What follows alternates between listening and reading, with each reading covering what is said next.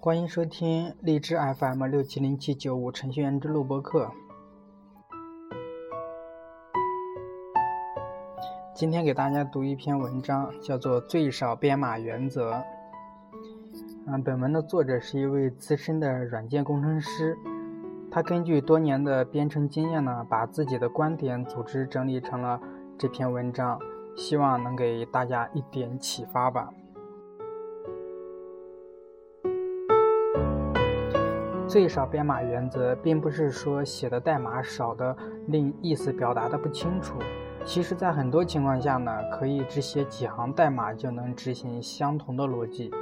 但是呢，这对于后来接手的开发者来说是非常棘手的。最少编码不只是写最少量的代码，还意味着优雅的代码。如果你是有经验的程序员的话呢，可能就会明白我将要说什么了。这篇文章的目的呢，是尝试着去阐述清楚这个原则。虽然程序员们都听过、都了解该原则，但是很少能在每天的工作中呢将其运用起来。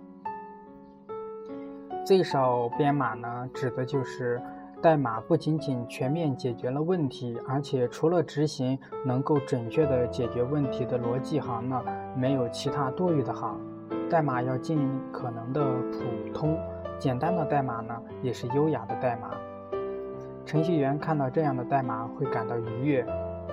最少编码和设计良好的解决方案之间有着密切的关系。优秀的解决方案可以大大的减少减少代码量。使用组态代码，不同功能的代码可以很容易的组合，以及减低代码行与逻辑之间的耦合度。就是很好的代码设计的例子，同时也符合最少编码的原则。将一段代码转换成最少的代码，就是我们通常所说的重构。重构可以删掉多余不必要的部分，精简代码。大大量的代码呢，需要执行大量的逻辑，很容易造成 bug。没有写出来的代码才没有 bug，只有在编辑器中。只要在编辑器中输入了字符，那么 bug 也可能潜伏在其中。重点是呢，如果代码不是特别的繁琐，那么潜伏在呃潜在的 bug 呢也会相对的减少。最少编码原则可以将出现的 bug 的可能性降到最低。那么如何写出最少的代码呢？通常在写代码前呢，要进行代码设计，而不是一来就开始敲代码，这是毋庸置疑的。简单的通用的逻辑能减少代码量。对于第一稿代码运用代码重构，可以使代码简练，将最终版本转化为优雅的解决方案等，这都遵循了最少编码的原则。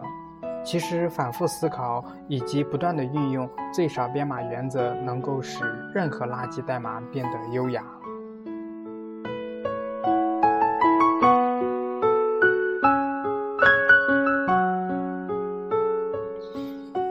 那么我认为呢，使用最少编码原则是每个程序员的成长目标之一。初学者呢，请不要说这是资深的程序员，或者说是有经验的程序员才需要思考的问题。尽管初学者本身知识面不广，无法想到脑子里所学的以外的一些东西，但是呢，学习不是这样的，应该是多维度的去思考和扩充知识，这样才能让你的脑洞大开。对某个问题才会有多个角度的理解，最少编程原则呢，应该是我们一开始就应该试着去做的事情，虽然一开始几乎是很难的。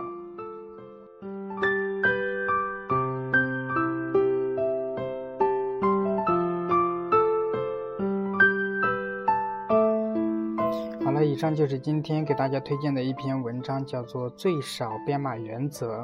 你现在收听到的是励志 FM 六七零七九五程序员之路播客，感谢您的收听，欢迎关注我们的微信公众号，公众号是 FM 六七零七九五，也可以关注我们的微博，关注微博可以领红包哦，微博账号。微博直接搜索“程序员之路 FM” 就可以了。那么最近呢，也开通了程序员之路的网站，欢迎大家的访问，网址是三个 w 点 com。